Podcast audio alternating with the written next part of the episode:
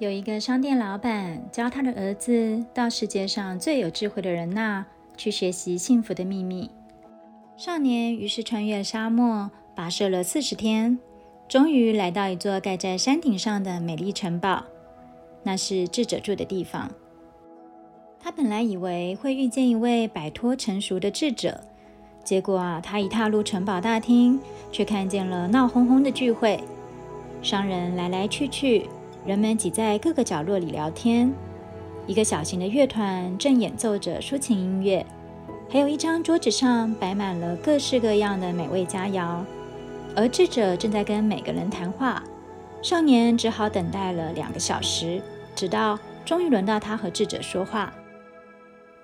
智者专心听少年解释他来这里的原因，却说他没时间立刻解释幸福的秘密。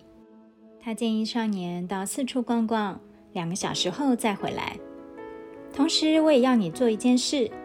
智者递给少年一根汤匙，匙上滴了两滴油。当你在四处逛的时候，不要让油滴出来。男孩开始沿着城堡的楼梯爬上爬下，眼光却一刻也未离开汤匙。两个小时后，他回到大厅，找到智者。好啦。智者问：“你有没有看见挂在餐厅里的波斯地毯？你有没有欣赏那个精心设计的主题花园？那可是花了十年才建造好的。你有没有注意到图书馆里那张美丽的羊皮纸啊？”男孩觉得十分尴尬，坦诚他根本什么也没注意看，他只全神贯注，不让油滴出来。那就再回去欣赏这个城堡的美丽壮观吧。智者说。你不应该相信一个人，如果你不了解他的房子。于是少年就放松心情，开始探索这个城堡。这一次，他仔细地欣赏了天花板、地板和墙上的绘画。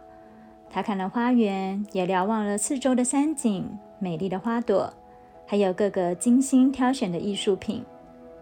等再回到智者身边时，他仔细描述了他所见的一切。可是那些油呢？智者问。少年低头看汤匙，发现汤匙里的油早就没了。我只能提供你一个建议。这个最有智慧的人说：“幸福的秘密就是去欣赏世界上所有的奇特景观，但别忘了汤匙里的油。”牧羊人没说话，他了解老人告诉他的故事。一个牧羊人可以热爱旅行。但绝不能忘了他的羊群。